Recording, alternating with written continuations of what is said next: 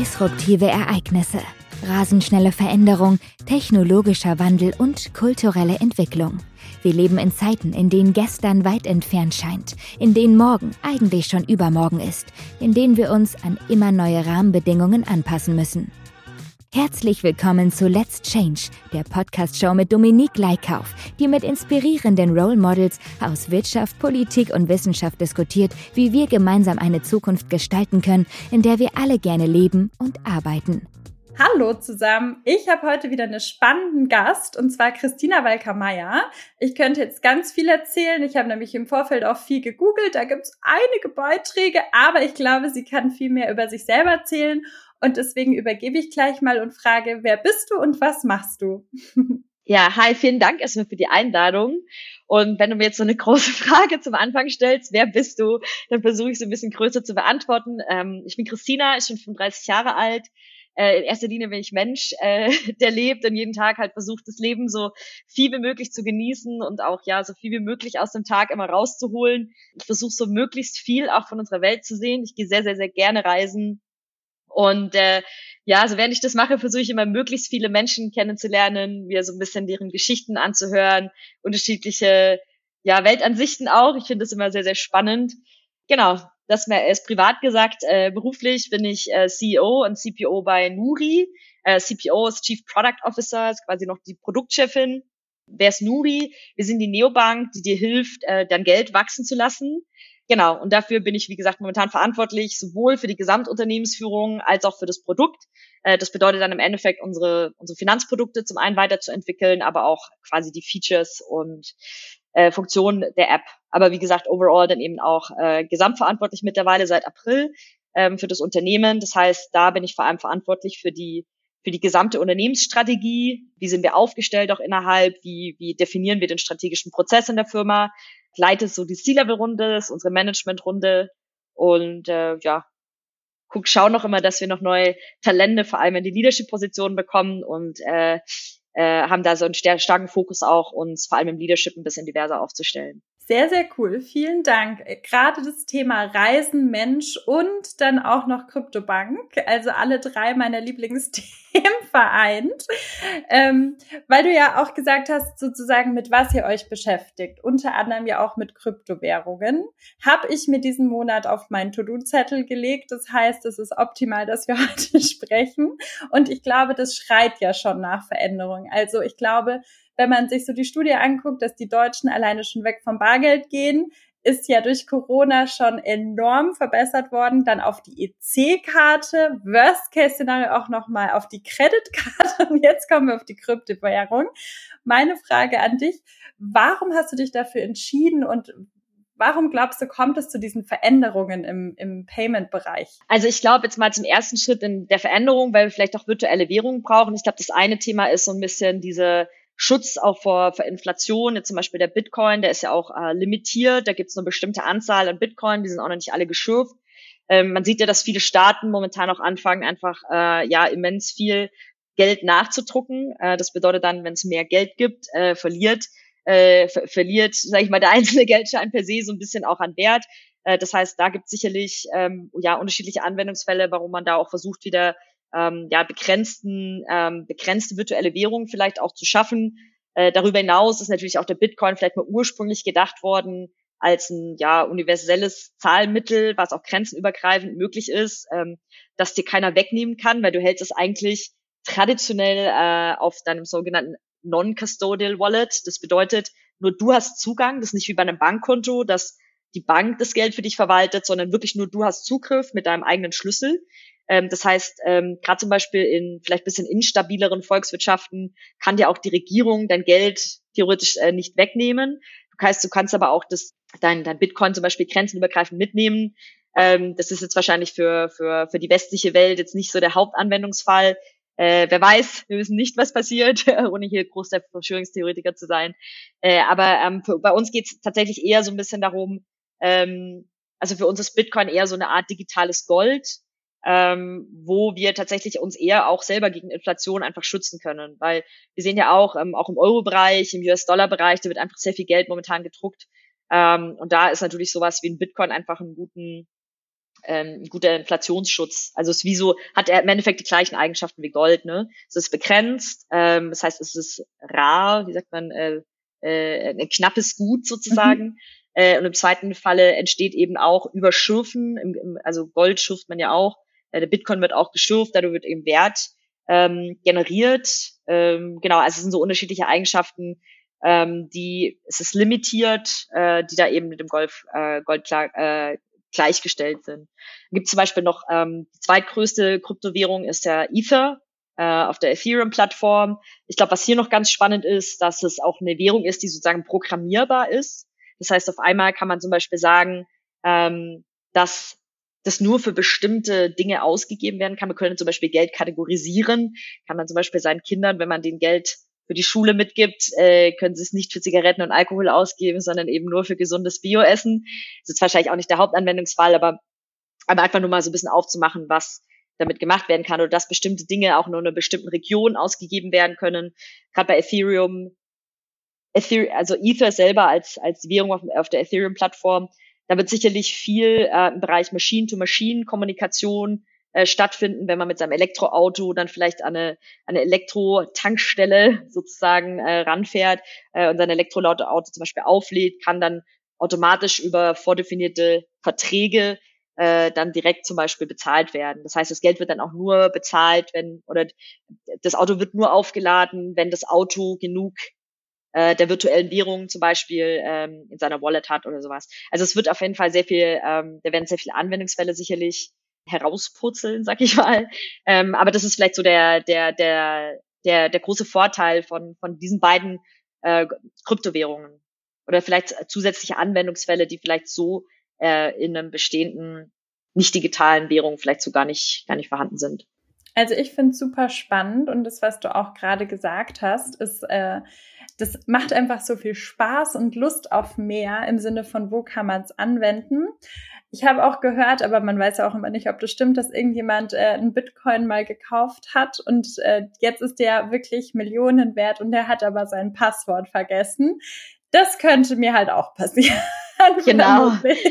ja, das, das ist wirklich sehr, sehr ärgerlich. Äh, ich glaube, jeder kennt jemanden, dem das passiert ist. Deswegen bieten wir zum Beispiel ähm, bei Nuri, wir bieten beide Arten von Wallets an. Also einmal die Non-Custodials, das ist, sage ich mal, so für die ja, für unsere Crypto-OGs, äh, die, äh, die eben, denen das auch wichtig ist, einfach die eigene Kontrolle über die Keys auch zu haben. Äh, aber für die, ich sag mal, für die breite Masse ist das vielleicht gar nicht mh, hm, so das einfachste oder ja, wie sagt man, the most convenient option, äh, weil die meisten, das klingt erstmal ganz gut, aber die meisten wollen diese Verantwortung gar nicht tragen. Da bieten wir noch, das bedeutet dann Custodian Wallets. Ähm, das bedeutet, dass der Nutzer einfach ähnlich wie bei einem Bankkonto die Coins dann von einem bestimmten Anbieter verwahren lässt. Das ist auf jeden Fall ein Argument für mich dann auch daran zu investieren.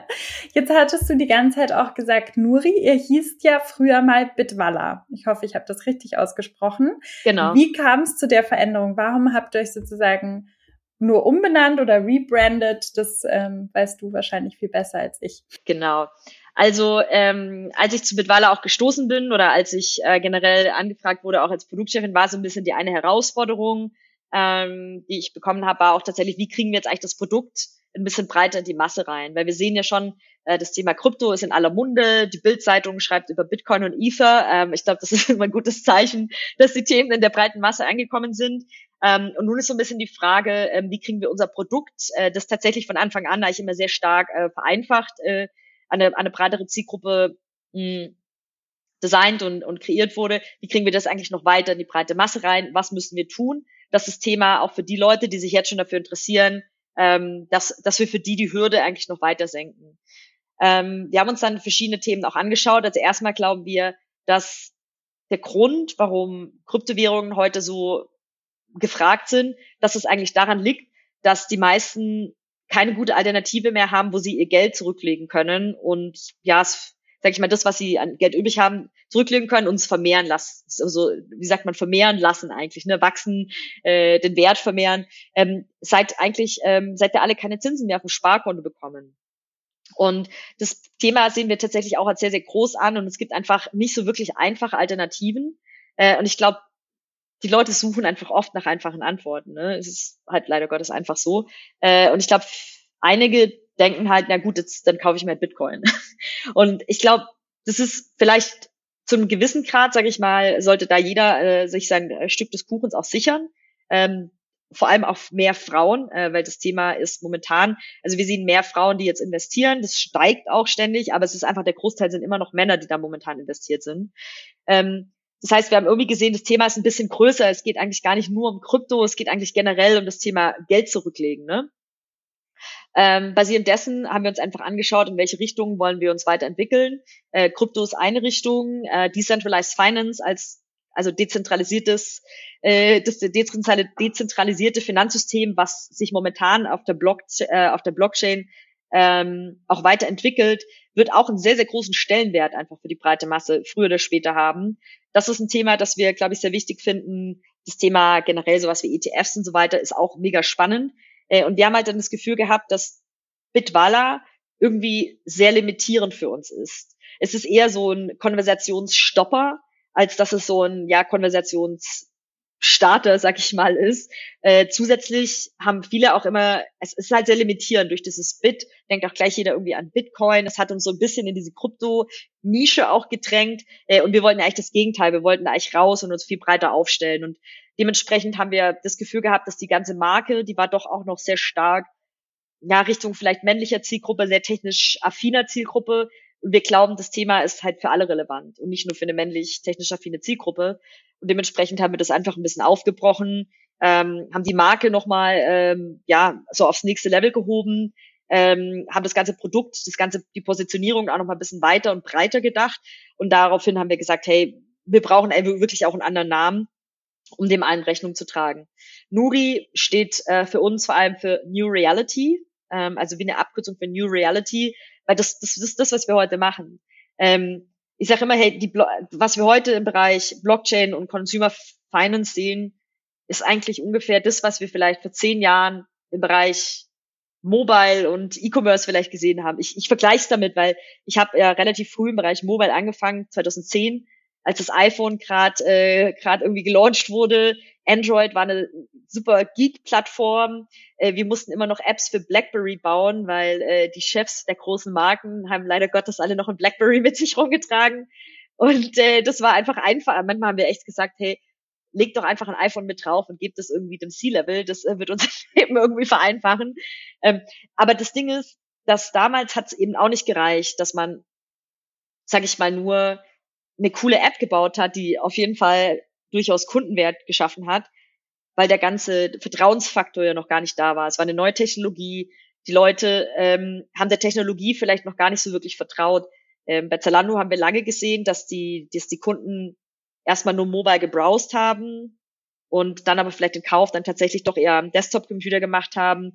Äh, von dem her, also haben wir auf jeden Fall äh, auch gesehen, es hat eine Weile gedauert, bis, bis die Technologie in der breiten Masse angekommen ist. Und ich glaube, das Gleiche sehen wir heute auch im Bereich Blockchain. Also was wir momentan bauen, sind auch Sparprodukte mit höheren Zinsen, basierend auf neuen Technologien, vereinfachte Investmentprodukte, dass auch der Otto-Normalverbraucher wieder eine wirklich Alternative zum Sparkonto hat. Ne?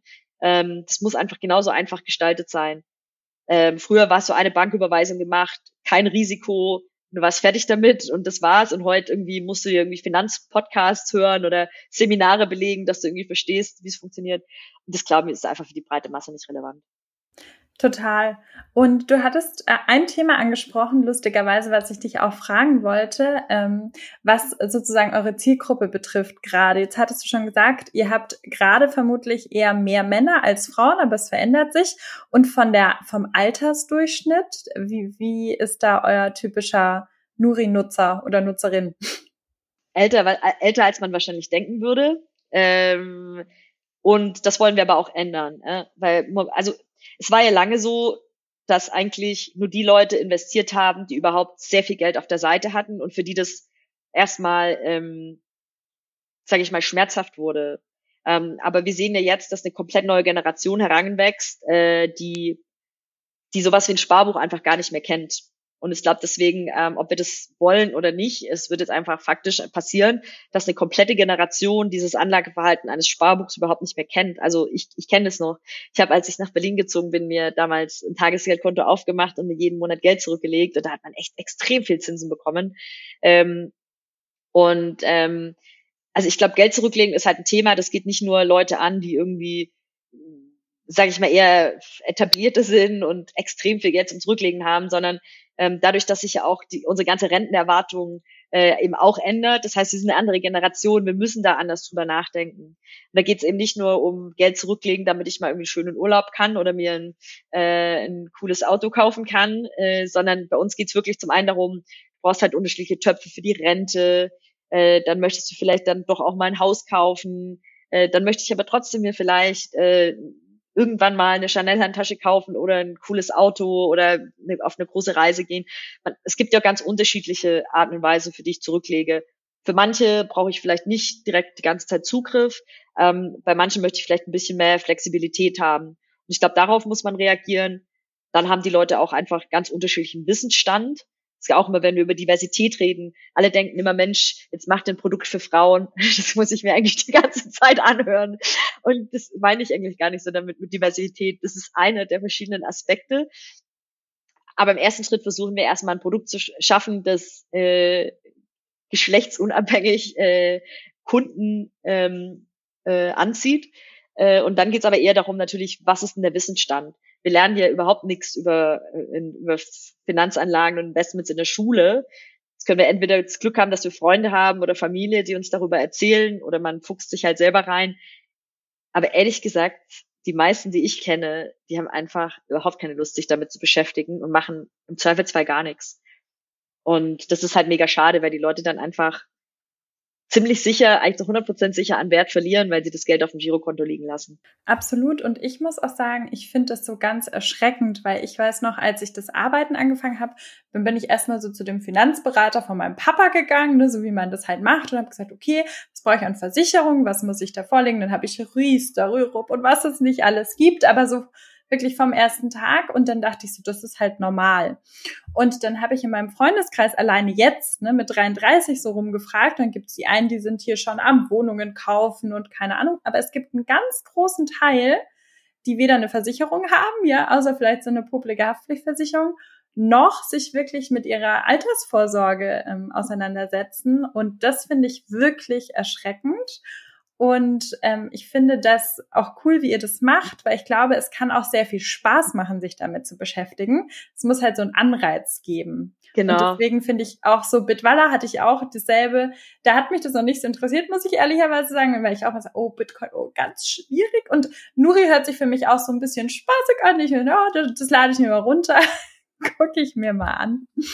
Von daher, ich drücke die Daumen. Jetzt hast du nicht gesagt, wie alt ungefähr der typische Kunde ist. Ich weiß nicht, ob du das sagen darfst. Wenn nicht, ist auch vollkommen in Ordnung. Genau, also äh, ich sage einfach nur dazu, älter als gedacht, weil okay. alle denken immer so ein bisschen, die Leute, die anlegen, sind dann so super Millennials, äh, die 20, ja. 22 sind. Und das ist aber faktisch einfach nicht so, ähm, sondern die sind okay. tatsächlich deutlich älter, älter ja.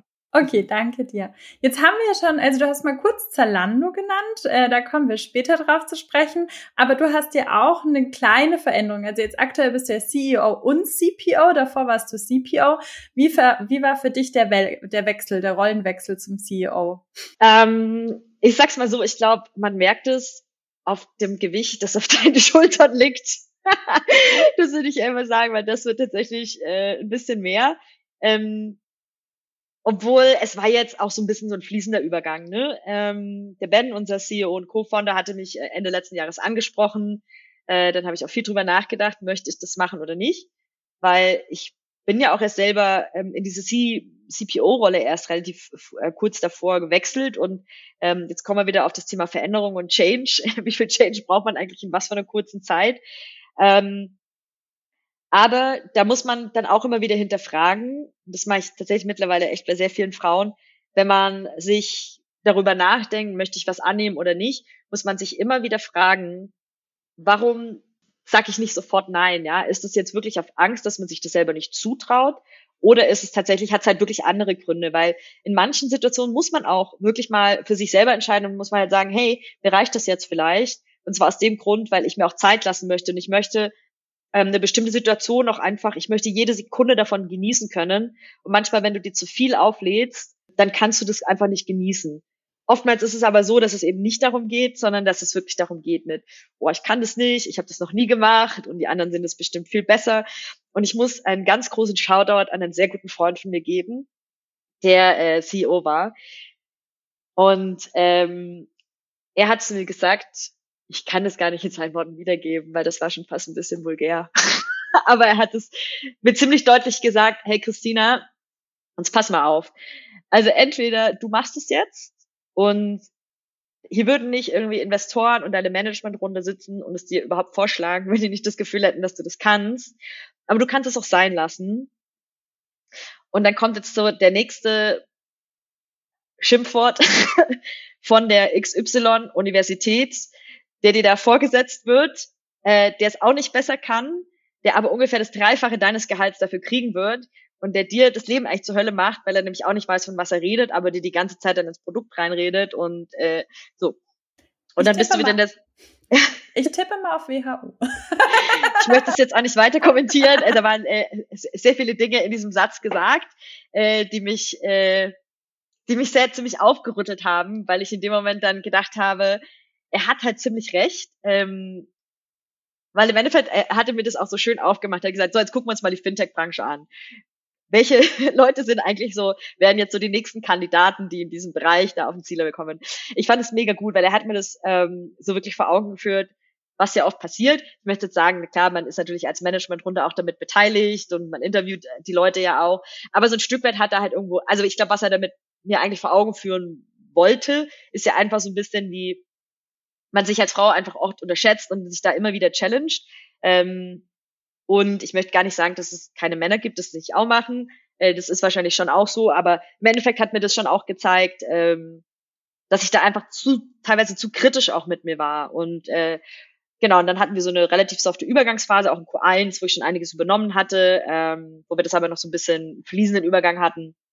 Und dann ab Q, äh, Q2 das dann quasi, äh, ja, final offiziell übergeben hatten. Und ähm, ja, also klar, ich mache ganz viele Dinge zum ersten Mal, aber ich würde sagen, dass es wenig Dinge gibt, die, boah, wo ich jetzt sagen würde, da komme ich jetzt überhaupt nicht weiter, weil, guck mal, im Endeffekt sind es ganz viele, ich nenne es mal transferable Skills, ja, im Produkt bist du die ganze Zeit eigentlich dabei, immer mit Leuten dich zu allein, ja. Du musst ja, du hast deine, deine Engineers oder deine, deine, deine Programmierer, die reporten auf jeden Fall nicht in dich, sondern die musst du halt irgendwie durch Motivation, durch Inspiration, durch Argumente überzeugen. Genauso wie dein Designer.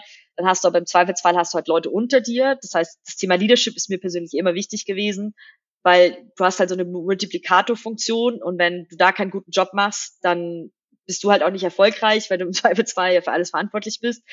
Also diese Verantwortung spürst du auch im Produkt, habe ich schon immer gespürt. Also da habe ich auch schon immer teilweise nachts wachst du auf und denkst, oh man, wenn das jetzt äh, gegen die Wand fährt.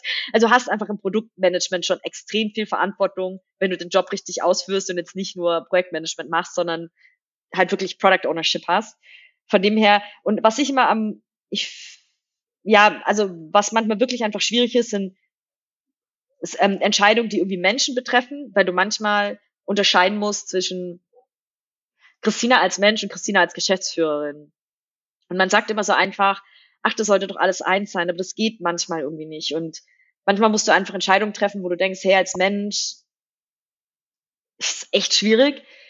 Auf der anderen Seite hast du halt auch eine Verantwortung als, als Geschäftsführung und dann, also, ähm, aber ich glaube, allein sich diese Gedanken zu machen, ist wahrscheinlich dann auch schon wieder menschlich die gute Entscheidung. Ja, und das muss man halt lernen, ne? Und ähm, das versuche ich dann wirklich aus beiden, aus beiden Ecken auch immer wirklich gut zu reflektieren. Und viele andere Sachen, da muss man sich denken, hey, die, was ich wirklich jetzt festgestellt habe, ich gehe auch manchmal einfach mit älteren, mit älteren CEOs essen und frage manchmal, wie macht ihr das? Und ich merke einfach, das ist, wir leben eh in einer neuen Welt, Unternehmensführung wird gerade neu gedacht. Ähm, das ist gar nicht so, dass da so viele Leute so viel mehr Wissen haben oder die Erfahrung jetzt mit Löffeln gefressen haben. Weil mit jedem, mit dem ich spreche, merke ich, die haben dann guten Advice für mich, aber ich habe einen guten Advice für die und im Endeffekt schon allein, wenn, wenn man, ich glaube, wenn man reingeht und einen Job gut machen will, dann macht man ihn noch eigentlich ganz gut. Und alles andere ist Bewertung, weil ähm, alles andere kann dann sein, dass die Leute um dich rum dich bewerten, die es wahrscheinlich selber nicht besser könnten. Und ähm, ja, bei manchen Dingen kann es auch einfach nicht mehr passen irgendwann. Und das ist mir auch bewusst, dass es vielleicht irgendwann noch zu einem Punkt kommt, ne, wo, wo das dann nicht mehr passt und wo ich dann nicht mehr die Richtige bin für diese Stage der Company. Und das ist auch in Ordnung. Ähm, ich glaube, wichtig ist, dass man reingeht, dass man sagt, hey cool, ich nehme mich der Herausforderung an. Ähm, ich lerne ganz viel und ich bin nicht, ich gehe nie rein und denke, ich weiß, ich habe die perfekte Lösung. Und manchmal rufst du dann irgendwie dann Mentor an oder irgendwelche Leute und sagst denen, hey, ich keine Ahnung, was ich hier machen soll. Und die stellen dir eine Frage und danach denkst du, ach geil, daran habe ich mir noch gar nicht nachgedacht. Cool, das nehme ich mal mit und auf einmal sieht die Situation anders aus. Was auch richtig, was ich super gelernt habe, wenn ich am Ende des Tages einmal meinen Tag runterschreibe, dann merke ich manchmal, wo mein Tag gekippt ist. Also vor allem, wenn ich dann wirklich dann zum Schluss einen schlechten Tag hatte, ähm, merke ich, wo man, ich weiß gar nicht warum und was passiert ist und warum ich mich vielleicht an dem Tag jetzt doch nicht mehr so super confident fühle. Aber wenn ich das einmal abends runterschreibe, einfach nur alle Meetings aus dem Kopf raus, dann merke ich irgendwann, ah, krass, in diesem Meeting ist das passiert und das hat dann dazu geführt und auf einmal kann ich das wie so aufzeichnen, was wie das eine zum anderen führte. Und das ist ein Tipp, den ich gekriegt habe, der mir der wirklich sehr bahnbrechend für mich war. Hat mich verändert. Sehr cool. Erstmal möchte ich bitte, dass du gerne deinen Freund heute Abend anrufst, der dir das gesagt hat und auch von mir nochmal Danke sagst, weil ich finde nämlich, das hat er total recht.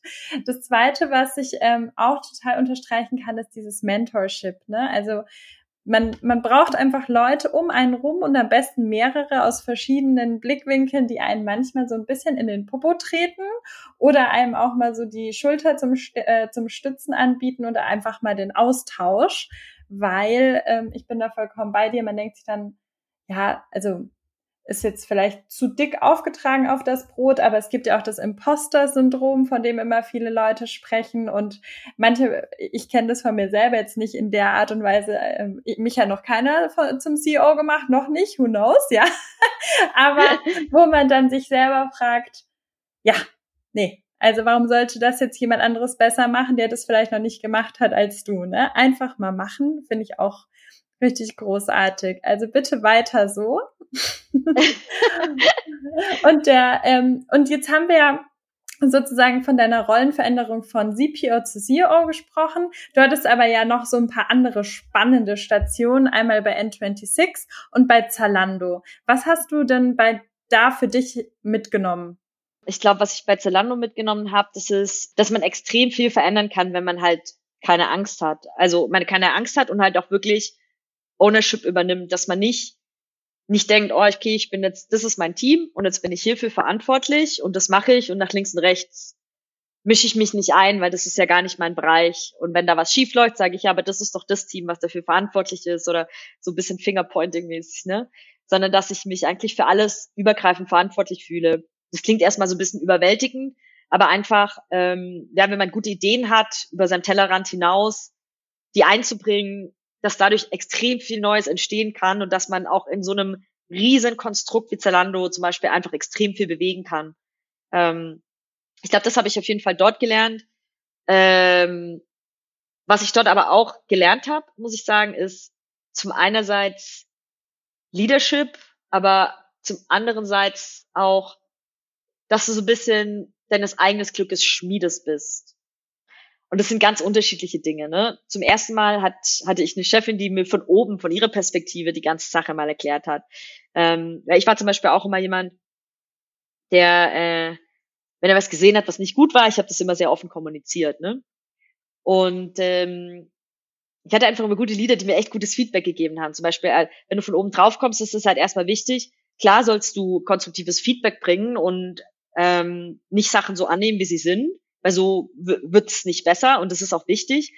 Aber wenn du zum Beispiel zu kritisierend wirst, hat natürlich auch keiner mehr oben Lust. Eigentlich dann fragt man sich auch, boah, möchte ich so eine Person in der Leadership-Runde haben zum Beispiel. Das war voll der, voll der, also voll, voll das gute Feedback, was ich damals bekommen habe, weil ich immer gedacht habe, ah ja, cool, man muss, ähm, muss jetzt quasi immer noch sagen, was man noch besser machen könnte und so weiter. Damit zeige ich wahrscheinlich allen, wie schlau ich bin und wie ich es besser weiß.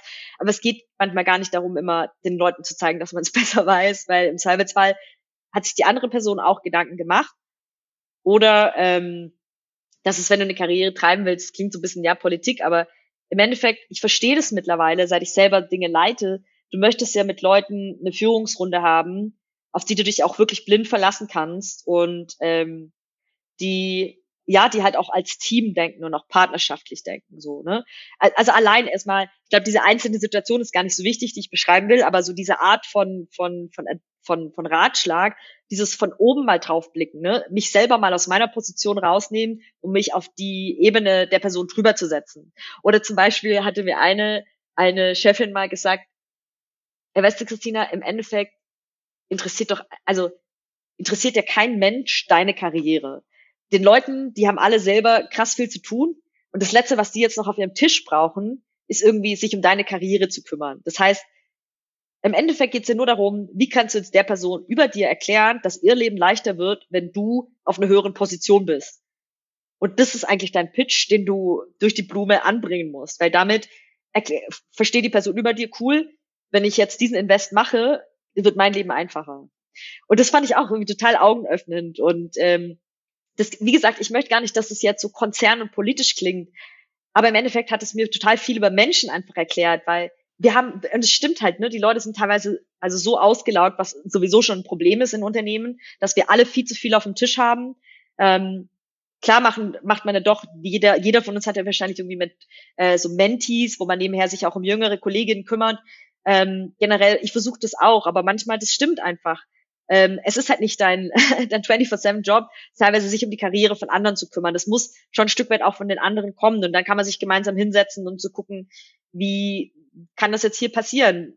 Und wie gesagt, also diese Art und Weise, sich immer in die andere Person reinzuversetzen, und zwar nicht, das macht man im Produktmanagement sowieso, du versetzt dich immer deinen Kunden rein, aber dass man sich auch mal generell in die Leute um sich rum reinversetzt, in deine Kollegen, ja, es ist auch schön und gut, dass du immer alles besser weißt, aber im Endeffekt ähm, möchte, hat dein anderer Kollege vielleicht ähm, momentan auch ein ganz anderes Problem. Wie kannst du eigentlich dem dabei helfen, mal sein, seine größte Challenge vielleicht zu beseitigen? Ne? Und es geht nicht immer nur um uns selber in so einem Unternehmen. Wir sind ein System. Und in so einem System geht es vor allem mal darum, dass alle Glieder irgendwie smooth miteinander interagieren. Und das bedeutet dann auch im Endeffekt, vielleicht gibt man auch mal eine Weile was rein und ähm, dann wird der Zeitpunkt auch kommen, wo, wo für dich was rauskommt. Und ich, ich glaube, wenn man das irgendwie mal versteht, dass das alles ein gebende Unternehmen ist und wir weiterhin Menschen sind, die ganz normal mit auch Gefühlen da reingehen, die, ähm, die nicht bloßgestellt werden wollen, die ähm, eigentlich auch alle nach Gemeinschaft suchen. Und leider Gottes ist es einfach oft so. Und das ist auch selbst bei denen, die, die am meisten Ellenbogen haben, denen geht es total oft so, dass die sich nämlich überhaupt total unverbunden fühlen. Und wenn man die dazu kriegt, sich mit einem verbunden zu fühlen, dann kann halt mega Gutes passieren. Und das habe ich da auf jeden Fall irgendwie mitgenommen, ja. Sehr cool. Ja, also ich weiß nicht, ich glaube, es passt so ein bisschen da rein. Mein Vater hat früher immer gesagt, ähm, Domi, wenn du über Leichen nach oben gehst, sind das die Leute, die dich am Ende nach unten ziehen. Aber wenn du die Leute mitnimmst, dann bleibst du auch oben. Das fand ich auch eigentlich einen schönen Spruch. ja, du, das stimmt auch total, ne? Also ich merke das jetzt auch bei Nuri, ähm, wie, wie jetzt mehr und mehr Leute einfach so aus meiner ganzen beruflichen Vergangenheit zu uns kommen. Und ähm, ich habe das am Anfang, ich habe das gar nicht so krass versucht, weil ich will auch nicht, dass es so aussieht, oh, Christina bringt jetzt so ihre halbe Vergangenheit hier mit rein. Ähm, und ähm, aber ich merke halt einfach, dass die Leute auch selber kommen, ne? Und das sind einfach echt Leute, mit denen habe ich irgendwie in den letzten wahrscheinlich zehn Jahren mal irgendwann zusammengearbeitet, die jetzt auf mich zukommen, sagen, hey, ich habe gesehen, ihr sucht hier Leute und hey, in, im Nachhinein, klar, ich gucke zurück und die meisten Leute, mit denen ich irgendwie eng zusammengearbeitet habe, muss ich wirklich sagen, in meiner gesamten beruflichen Karriere von meinen Agenturzeiten hin bei Eichel Mobile und Aperto bis hin zu Zalando in unterschiedlichen Teams oder auch N26. Die meisten Leute, mit denen ich eng zusammengearbeitet habe, für die steht meine Tür eigentlich immer offen, so, weil ich echtes Glück hatte, einfach mit so vielen guten Leuten zu arbeiten. Und das heißt nicht, dass man sich immer blind versteht und irgendwie Best Friends ist so, ne? Aber ähm, das bedeutet auch manchmal, dass man dass man auch sagen kann, hey, boah, menschlich, sie werden jetzt vielleicht nicht äh, the closest, aber wir respektieren uns einfach, weil wir beide wissen, wir geben beruflich gerade wirklich unser Bestes hier rein. Und das bedeutet für uns vielleicht was Unterschiedliches, aber im Endeffekt können wir uns halt mega aufeinander verlassen. Und das ist für mich halt auch so eine High-Performing-Culture. Da geht es nicht darum, dass alle Best Friends sind. Respekt ist trotzdem halt extrem wichtig und dass man dem anderen seine Art und Weise lässt, seinen Job zu machen. Und das heißt nicht, dass es immer so sein muss, wie ich mir das vorstelle. Manche machen das ganz anders. Aber dass dass wir respektieren, dass wir das gegenseitig anders machen, weil wir beide in dieselbe Richtung schauen. Ist ja auch eine Art von Diversität, ne? Es geht ja nicht immer nur um Geschlecht, ist auch absolutes Mindset oder wie jemand der eine macht die Sachen so, der andere so. Und genau. ich glaube, das ist wirklich was, wo wir alle noch so ein bisschen lernen müssen, das einfach auch mal zuzulassen. Gerade ja. so noch im, ich würde jetzt fies, ohne das Böse zu meinen, sagen, im alten Leadership, ja, da ist es halt noch so, okay, ich sag das, wie das gemacht wird. Und ich glaube, wenn man so sozialisiert wurde, ist es total schwer, auch seinen Kollegen und Kolleginnen den Freiraum zu lassen, dass die das auch so machen würden, was vielleicht anders ist, als wie man selber machen würde, aber es kommt trotzdem zu einem guten Ergebnis am Ende des Tages.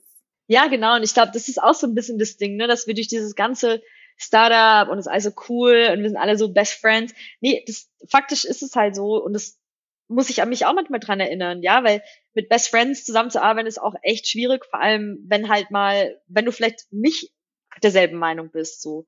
Und ich glaube, deswegen ist es halt auch umso wichtiger, immer wieder zu verstehen, ähm, wir müssen im privaten Leben nicht Zeit miteinander verbringen. Wichtig ist, dass wir hier zusammenarbeiten können und dass wir uns da respektieren, dass wir beide das Beste hier reingeben, weil ich sage immer wieder, ich glaube, keiner steht morgens auf und denkt, boah, heute mache ich mal einen richtig schlechten Job.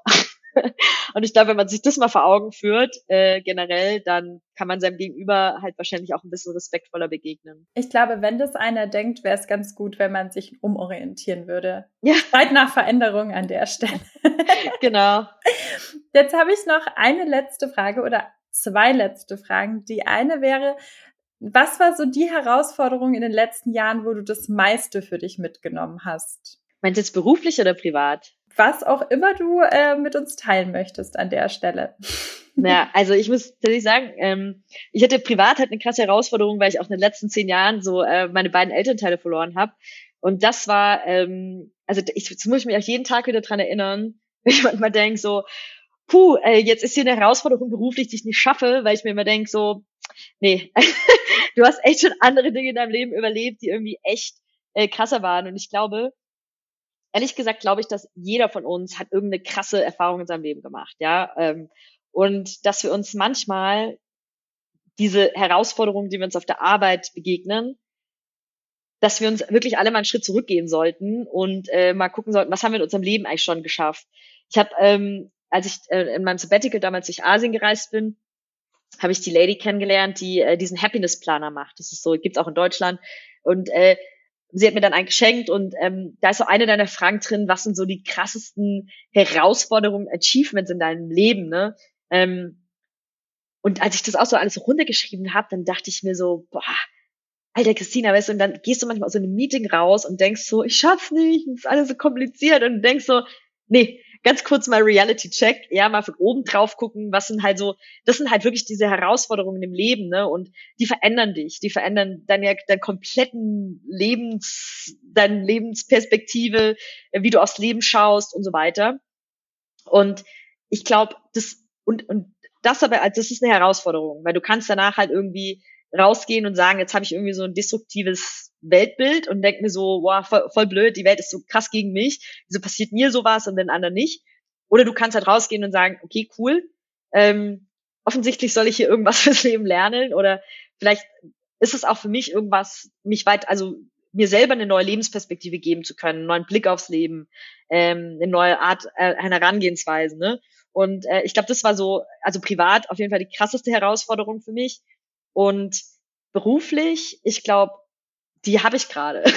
also die habe ich auf jeden Fall. Ich glaube, eigentlich habe ich die schon, seit ich damals zu Bitwala gekommen bin, weil ich mich in was geschmissen habe, hm, das mir davor wahrscheinlich am weitesten weg war von allen beruflichen Herausforderungen, die ich mich je geschmissen habe, weil es war zum einerseits dieses vom Mittelmanagement in C-Level aufzugehen, von größeren Unternehmen hin zu einem Startup, ähm, thematisch natürlich auch, ne? Ich war ewig im E-Commerce, bin dann im Bereich Finance gegangen und dann von Finance aber nochmal im Bereich Blockchain, Krypto, äh, nochmal irgendwie nischiger.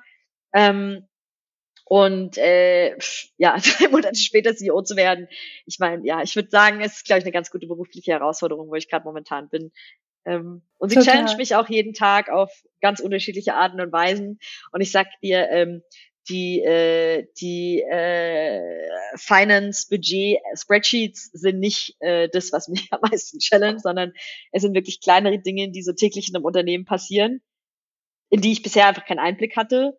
Ähm, hat viel mit Menschen zu tun, viele Situationen, wo du denkst, puh, schwierige Situation, wie gehen wir damit damit um, wie wollen wir als Firma auch damit umgehen? Ähm, das sind die Dinge, die mich herausfordern, ja. Meistens das Menschliche.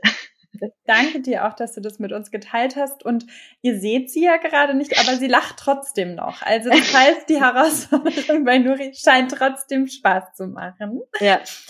Jetzt komme ich tatsächlich zur letzten Frage, obwohl ich glaube ich noch eine Stunde mit dir sprechen könnte. Und zwar, welchen Tipp möchtest du gern unseren Hörerinnen geben?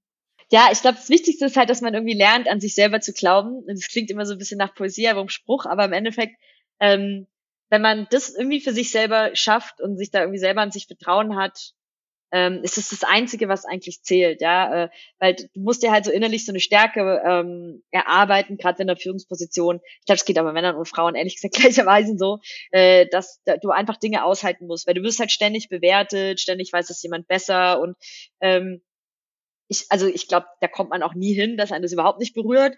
Aber du musst, also ich merke jetzt schon mittlerweile, dass bei vielen Dingen denke ich mir halt so, ich, ich, ich kann darüber lachen teilweise. Ne? Und man sagt ja immer so schön, Feedback ist ein Geschenk. Ich höre mir das auch alles an und schreibe mir das auf. Oftmals verstehe ich es auch erst drei Monate später, was gemeint war, und dann kann ich es auch annehmen. Ähm, aber ich glaube, das ist wichtig. Ich glaube, wichtig ist, dass man halt nicht aus Angst, sondern eher aus Liebe, Hoffnung, was auch immer, was Positivem entscheidet und nicht so angstgetrieben immer ist. Ich glaube, das ist irgendwie wichtig. Und was ich halt ganz, äh, ganz interessant finde, ist war so ein, äh, ja, das weiß ich nicht, ich habe irgendwo gelesen, ähm, das ging irgendwie so, consistency is hard when no one is clapping for you. You must clap for yourself during those times. You should always be your biggest fan. Also wenn der, es gibt, es gibt halt so Zeiten, wenn halt keiner für dich applaudiert und dann muss man das irgendwie selber für sich tun und irgendwie lernen halt auch sein eigener Fan zu sein, ne? Und das soll auch nicht arrogant oder irgendwie sowas klingen, aber das ist einfach, glaube ich, mega, mega wichtig, weil gerade wenn du, je weiter du oben sitzt, desto weniger pampert dich jemand und sagt, ja Mensch, das hast du jetzt heute aber toll gemacht, Christina. so manchmal gibt man sich voll Mühe und bereitet irgendwas vor und dann gibt man so mega viel rein und dann freuen, also irgendwie freuen sich alle so ein bisschen, aber irgendwie gehst du dann manchmal nach Hause und denkst, hm, hat das jetzt eigentlich jemand mitgekriegt, dass ich mir da so viel Mühe gegeben habe? Aber darum geht's gar nicht, weil je, also je mehr du Leader bist und je weiter du oben bist, geht es nämlich gar nicht um dich, es geht um die anderen. Ähm, aber trotzdem bist du ja da. Und was man da einfach lernen muss, ist, dass man sich das lernt, das selber zu geben. Ne? Dass man dann weiß, was macht mir selber Spaß und äh, sich dann auch selber so ja Dinge gönnt. Und für mich ist es echt, manchmal gönne ich mir das voll, dass ich abends schön alleine essen gehe. Und da will ich weder meinen Freund noch meine Freunde noch irgendjemand dabei haben. Ich möchte es einfach für mich machen. Und ich kann mich dann auch so richtig selber abfallen. Ich sitze da dran, stimme mir was Geiles zu essen, nehme ein Buch mit denke mir so, so geil, dass ich das alleine machen kann. Und seit neuestem, ich habe mir ein Longboard gekauft. Seit neuestem ist es für mich vor der Arbeit nämlich nicht joggen zu gehen oder High-Intensity-Training zu machen, sondern da sage ich mir echt, wisst ihr was? Macht ihr alle euren High-Intensity-Sport. Ich cruise jetzt morgens um halb sieben eine Runde durch den Gleisträgpark und gönn mir das. Richtig geil. Genau. Das möchte ich den Leuten mitgeben. Richtig gut. Vielen lieben Dank. Also danke auch für den tollen Podcast. Mir hat's richtig viel Spaß gemacht und ich glaube, da können wir uns alle eine große Scheibe abschneiden. Cool, danke dir auch ähm, für, die, für den tollen Podcast und vor allem für die coolen Fragen.